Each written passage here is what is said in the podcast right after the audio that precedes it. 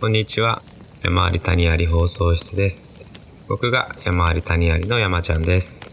僕が山あり谷ありの谷くんです。この番組は日々起こる人生の山や谷を二人で面白がりながらおしゃべりする、そんな放送室です。はい、えー、今回もよろしくお願いします。えー今回はなんとなんと谷くんが紹介したい映画があるということで話題を持ってきてくれたんですけど、早速いっちゃいましょうか。はい。あの最近見た映画で、うん。ぜひ皆さんもね見てほしいなっていうおすすめの映画がありますんで今回はねちょっとこういう新しい企画というか、うん。最近見ておすすめ映画ということでお。話ししたいと思います。お願いします。えっとねまずタイトルはですねうん。「 Dead Poets Society Dead Poet Society。」 Poets だね。でこれはね、うん。日本語タイトルはうん「今を生きる」もうちょっと、そんな訳になるの？うん、日本語だと「今を生きる」っていうタイトルでうん。でまずはじめにこれねどんな映画かっていうねお話をしたいと思います、はいはいはい。えっとねこれはね1989年のアメリカ映画ですねあ、今の映画じゃないんだよね。あ、本当だ。んほうほうほうほう。結構前僕らがまだ小学生の時だね本当だね。で主演がねロビン・ウィリアムスはいはい、知ってる知ってる。数年前に自殺しちゃったよねあ、そうのなの？知らなかった。そうすごい有名なコメディアンで、ねえそうだよね。名俳優だよねうん。で僕が好きな映画で「ミセス・ダウト」あー、大好きそれ。うんもう爆笑止まらないやつ。そうそうそうあれもう何回見ても何回見ても面白い、ね。素晴らしいよねう。うんん本当に僕も奥さんも大好きなんだけど、うん。そこでね主演をやっていたロビン・ウィリアムスさんがこの映画にも出ており、うん。この映画はね第62回アカデミー賞で脚本賞を受賞しているとほう。なので評価も高い作品ですねうん、うん。1989年でその俳優のね、うんロビン・ウィリアムスさん出てるんだけど、うんまあ、簡単に彼を言うと最初はねもともとスタンドアップコメディ、コメディアンとして活躍してそこからハリウッドに行ったということなんですけど、うん。歴代最高のコメディアンの一人とみなされているとうん。でアカデミー賞には4回ノミネートされ、うん。えー1998年グッドウィル・ハンティングでアカデミー助演男優賞を受賞しておりすごいね。であとはねプライムタイムエミー賞2部門、うんゴールデングローブ賞6部門うん。全米映画俳優組合賞2部門グラミー賞5部門っていうねあらゆる賞を総なめにしている、うんうんうん。2014年自宅で死んでしまったと、そうね。まあ、そんな映画なんですけれども、うん。まあ、今から内容を話すんですけどもちろんあのこれからうん興味持って見たいって方のために、うん。一番重要なシーンとかは言わないんであくまであらすじだけ、うんうんうんネタバレは。ネタバレはないので、はい、それでもまっさらな状態で見たいって方はちょっと飛ばして聞いていただければと 思います、はい。でこのタイトルが、えー Dead Poets Society」うん。これはね日本語だとね「死せる詩人の会うん。」 Poets はあのポエムだねポエムは詩だけどポエツは詩人だよね。うん。まあ言ったらもう亡くなっている。昔にいたうん。詩人のその人たちの詩をみんなで読み合おうぜっていう回ですね。はいでえっ、とねなんで今回僕話したかったかっていうと、うん。この前対話型鑑賞の話してうん。4話目と5話目すごいいいなと思ってうん。やっぱねあの目の前にあることをね、うん自分はどう感じてどう考えるかってすごい重要だなと思って。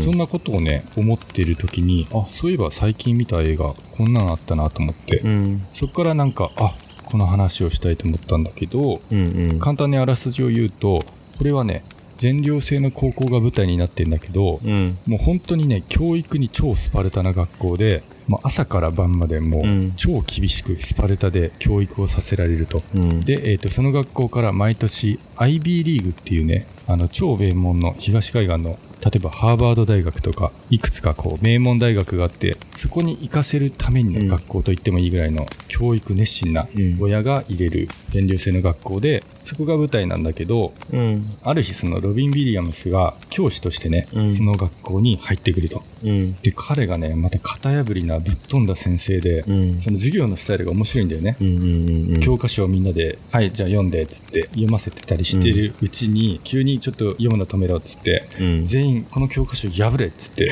一枚一枚全部破らしたりとか最高だな。あとは授業中にね机の上に全員立てっつって、うんで自分も教壇の上に乗ってうん。最初はなんかおかしい先生だなと思って生徒たちもさ、うん。警戒心持つんだけど、うん。ちょっといいから机の上に立てっつってみんな立って、うん。世の中にはねいろんな見方があるんだとちょっと自分の目線を変えただけで、うんこんな景色が違って見えるだろうみたいなそういうちょっとね、うんなんかうん変わった風変わりな教育をするんでね、うん。でも、うん。そういう全寮制のスパルタ学校だから、うん。教師たちも、うん。なんだあの先生はみたいな大丈夫かみたいな、うん教科書を破り捨ててるぞみたいなちょっと話題になってくんでね。教員室とかであなたちゃんと授業やってますか？みたいなうん。でこれねなんか僕らがさ中学の時に流行ったさ GTO みたいな、うんうんうんうんグレートティーチャー鬼塚流行ったね。反町隆史がドラマやってたはいはいはい。ちょっとね、うんこの映画からヒント得てんじゃないかなって思えるぐらいの、うん。まあ、設定的にはそんな感じうん。でえっ、とね先生は授業はね主に詩をやるんだよ、うん。ポエム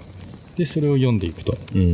で先生がそのね、うん。まあ、もちろんそういう名門大学日本でいう東大とかさうん。慶応とか早稲田とか、そういうとこにね入試の合格するための勉強とか、うん。そういうのも重要かもしれないけど、うん生きるためにもっと重要なことがあるぞっつって、うん。先生はねこの詩を通して生徒たちにうん。いろんなことを伝えていくんだよね。うん。でまあそんな型破りな授業をやってるうちに、うんちょっとねあの先生と心がどんどん通っていくんだよね生徒たちが、うんうんうんなんかどんどん興味を持ってきて、あ先生面白いなユニークでっていう子供たちも変わっていくんだけど実はその先生っていうねロビン・ウィリアムスは、うん。そこの学校の卒業生だったんだよねへえ。途中で明らかになるの？そう生徒たちがうん昔の卒業生のアルバムとか見てるうちに、ああ、はいはいあは先生だってみんな気づいてでその先生っていうねロビン・ウィリアムスは実はその生徒の時にい。うん。ある会を設立して活動していたと、うんそういうのが残っていてそれがねうん。「 Dead Poets Society」っていうねタイトルになってるやつでおタイトルの。うん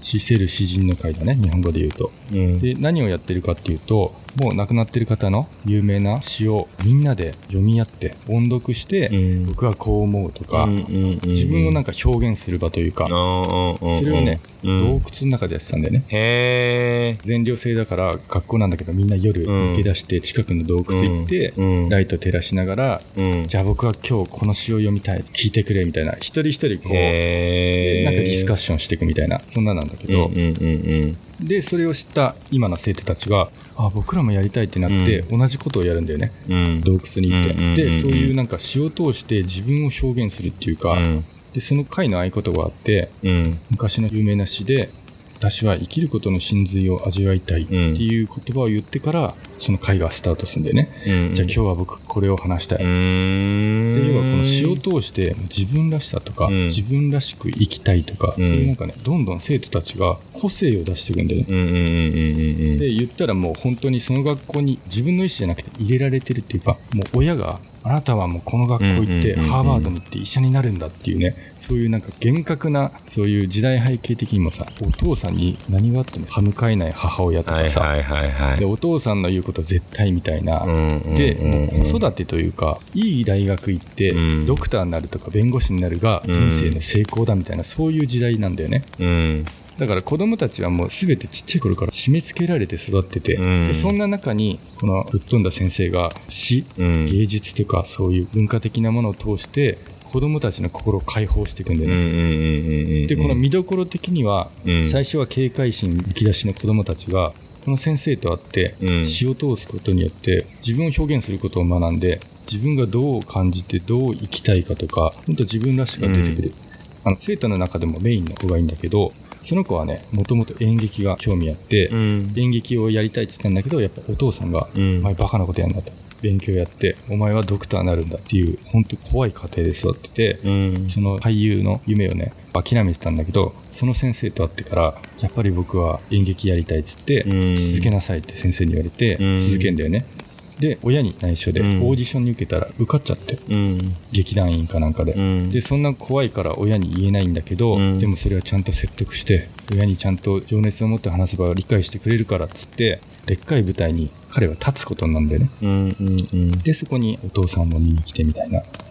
ただそのお父さんは全く許さない。お前バカなことやってんじゃないっつって、うん。そんな感じでまあ最後はね本当にこれは言わない方がいいですね一番見どころはエンディングなんで。気になる。ここはね言わない方がいいです。え、ちょっと見よう、これ。え、でもこれさ、その、1989年に作られた映画でしょ？うん。きっとその時に必要なこれだってドキュメンタリーではないわけじゃない？うん。いいと思ったなんかメッセージがきっとそこにあるじゃない？社会に対しての。うん。なんかもう何年前さそれ？30年ぐらい前？1990年としたら、30年前。30年前だよね今の日本にだって全然変わらず必要なメッセージじゃない？なんかそうなの。山内くん、それ。しみるよねこれだから僕はね、今このコロナ禍、うん今だからこそこの映画がね、うんより響くっていうか、はいはいはいはい本当に僕も見終わった後に同じことを一番最初思った。うんこれ今と全く変わらないじゃんうって。ん変わんないんだよな教育はほんともやっとするなんかこれねちょうど先月かな今あの岡山に、の県庁かなうん。に勤めてる友達がいるんだけど出向して今国の機関で働いてるのねうん。霞が関あたりにいるんだ今うん。でそこでやっぱりこう出会う仕事をしてる人たちは基本的にやっぱ東大京大でのエリートたちがいてうん。でも本当にこうひどい仕事をさせられてるというか、うん本当に極端な話言うと印鑑を5個もらうために5人にしつこく交渉するというか、うん。話が全然進まないんだって、うんで一人によって意見が違うのをそういうのを調整するような仕事うん。国を変える大きな仕事をしてるはずなのにすっごいちっちゃいとこでゴニョゴニョゴニョゴニョしなきゃいけなくってうん。でそれに何時間もかかってっていうようななんか効率の悪い仕事をしてんだみたいなことをすごいぼやいててさうん。で本当はすごいやっぱりできるはずで、ん。東大京大でのエリートたちにもっとやりたいことないのみたいなことを聞くと、うん。もう彼らは優秀なんだけどそこしか知らないっていうかそこをもう幼い頃から目指されて、うん。一本のレールを来たから、うん。今更転職とか職を変えるって選択肢に絶対出てこないんだってなるほど。だからもうひたすらもうほんと機械のようにその事務処理を回していく仕事をこれからもしていかなければならないってもう思っていてうん。でやっぱり当然仕事は楽しくないからすごいこう人生つまらなそうだっていうなるほどね。でその友人は民間での2回転職試職も変わってで30代になって公務員試験受けて岡山県庁に勤めてるから、んまあ本当視野は広めだから嫌ならやめちゃえばいいじゃんとかうん言えるんだけど、うん。そのギャップがなんかすごかったっていう話をね聞いたなるほどね。でも僕もね、何人かに会ってきたけど、うんもう、旗から見たら、一昔前の世代からしたら、もう成功じゃんみたいな、超エリートの人ほど、うん。結構うつ病だったりとか、うん。闇があったりとか、するよね。もう言ったらさ、子供も大学出て、うん。都内にもマンション買って、うん。もういいじゃんみたいなハイサラリーで、うん。そういう方がさ、結構うつ病になってたりして、そういうの見てね、うん。感じるよね。感じるよ、やはり本当にやりたいことをね見つけられた方がうん。幸せだよね、うん。それなんかそういうのをさ疑問に思ってる人多かったけどこのコロナが起きて、うん。よりみんな一人一人が真剣に自分のうん。人生、歩んできた道を振り返ったなって思って、うんうんうんうん。確かに。でね本当にね今だからこそこの映画は見てほしい、うん。ちょっとこれは見ます？うん、特に山内くん教諭としてもやってるから。そうだね。子供と一緒に見たいね。そうだね。本当なんかねいろんな要素がうん。含まれてる、さっき言ったけど厳格な父親でとか言ってたけど、やっぱ子育てとか、うん。あと学校の教育、うん。で30年経った今も昔も変わってないっていうね、あのもう本当答案用紙の点数で評価されてるじゃん。子供たちは、はいはいはいちょっとはいそういうのとか疑問でしょも疑問だよね。うあとはさ学歴はとか成功はとか本当の幸せは、うん。生き方はみたいなそういうのを改めてね自分も考えれるというか、うん。素晴らしい作品でしたこれは。ありがとうございます。これは見ますよ。うん。本当に大事だね。であとはやっぱ僕はねアートのフィールドの人間だから、うん。これを見て思ったのは、うん。やっぱね昔も今もこれからもどんな時代もアートとか、まあ、文化的芸術なものは、うん。人々の生活に絶対必要だなっていうのを感じたね。うんうんうんうん。で前の収録でさいかに無駄を過ごすかで人生は豊かになるって言ったけど、うん。まさにうね、ん。これですよ。それですよね。本当に僕もねあの9月から毎月1本のペースでうん。連載を持たせてもらってたんだけども、うん。そのテーマがね余白を作るっていうテーマでうん。ずっと連載をしててうん。本当に今ね無駄とか余白とか余裕とかそういうところの価値を自分たちで高めていって、そこをあえて作るっていうことがね、うん。いろんなところで必要なんじゃないかなと思っていますよ。確かに。あと僕ね、本当思ったのが、うん。本とかさ、映画とかすごい感銘受けるやつあるじゃん。うん。びっくりするのがさ、2ヶ月後とか忘れてない？内容。それほんと俺ね、自分で恥ずかしくてそれが。でしょ？そう、忘れるんだよね。本とかさ、すごいいい作品をいっぱい読んでんのに、うん数ヶ月で忘れるよね。忘れる。忘れるよ。で、実はこの映画僕もね、2ヶ月前ぐらいに見たんだけど、うんいざ今日話そうってした時に、全然、あの、なんとなくのあらすじは覚えてたんだけど、どこに感銘を受けたのかなっていうのを忘れて、改めてちょっと調べ直して、で、思ったんだけど、やっぱインプットはさ、もちろん絶対やった方がいいんだけど、インプットとその後にアウトプットすることは超重要だなと思って。ああ、大事だね。それこそなんかの本に書いてあったの、それ。そうそうそう。インプットは下書き保存、アウトプットは保存って言ってさ、うんインプットだけだと本当忘れてくの。うんうんうんうん。で今僕みたいにこういうポッドキャストとかそういう公の舞台を使ってアウトプットする情報ってうん本当忘れないんだよね、うんうんうんうん。だから今後も山ちゃんも谷くんもこう最近見て感動した映画とか本とかそういうのをねどんどうんんアウトプットしていこうかなといいですね、うん自分も忘れないためにね。うん、いやー、学びの時間ですね。僕らにとっても本当に。本当ですねすごいですね。はい。ちなみにちょっと関連して気になった映画を僕もちょっと、あの、これ紹介程度に、うん。なんか谷君の話で思ったのは、うん。なんかね、対話型鑑賞もそうなんだけど、哲学対話っていうところに共通点があるなと思って、さっきの今を生きるのうん。手法。うん。哲学対話っていうのも今結構教育館の中でね、取り入れられててね、うん。ちょっとね、来てるんですよ。うん。で、哲学対話は、うん。これも映画があって、フランスの映画でー小さな哲学者たちって言って、これね幼児が哲学対話する死とは何かとかをお対話するドキュメンタリー映画があってこれちょっと長いから、かいつまんでピピョンって見るだけでもえこんな子供たちでもこんな喋んのっていう衝撃的な映画です。それドキュメンタリー映画？そうドキュメンタリーなのこれは。やらせなしの。もう一回タイトル言って。小さな哲学者たちっていうね。これは確か Amazon プライムで見れたはず。あ本当に。うん。これもなかなかなんですよ。で、そこもね、ろうそくから始まるの。洞窟では当然ないんだけど、うんその幼稚園みたいなところで始まるんだけど、ろうそくに火を灯して、それをふって消すと、その哲学対話が始まるみたいな仕掛けがあって、なるほどねなんかさっきの洞窟からね、ちょっとあーって思い返したのでした。あ本当にちょっとこれ気になるね、うん。めっちゃ気になるねフランス映画だそう。ずっとなんか見てるとね、結構単調だからドキュメンタリーだし、うん。あの眠たくなったりもするんだけど、なるほどね。なかなか思わせることたくさんあるの。ちょっと僕もこれ見てみたい。はい。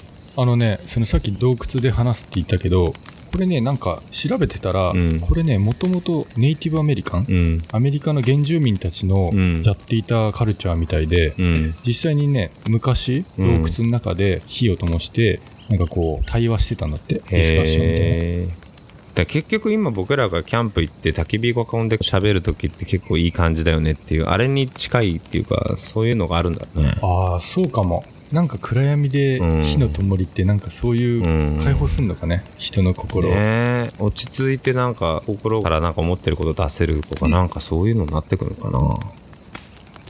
あとはさ、うん。2人映画紹介したけどこのね、うん。自分が見た映画とか本とか感想をアウトプットすること本当重要だなと思って、うん。そう話してること自体がさ、うん。例えば同じ映画見ても僕はこう感じて、うん。山ちゃんの目線だと多分違う感想が来ると思うんだよね。うんうんうんだから1個の作品に対して2人でこうディスカッションするとかそういう時間はね大切にしたいなと、うんうん。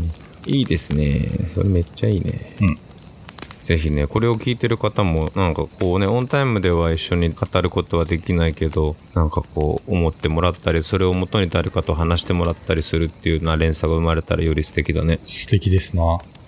いやー映画って本当に素晴らしいですね。あれな聞いたことあるぞそれ。それではさよならじゃなくて。聞いた聞いたことあるぞ。今日そういう締め方ですか？それいいね。なんかクレーム来たらやだよねいや本当映画って素晴らしいですよね。素晴らしいですね。それではありがとうございました。ありがとうございました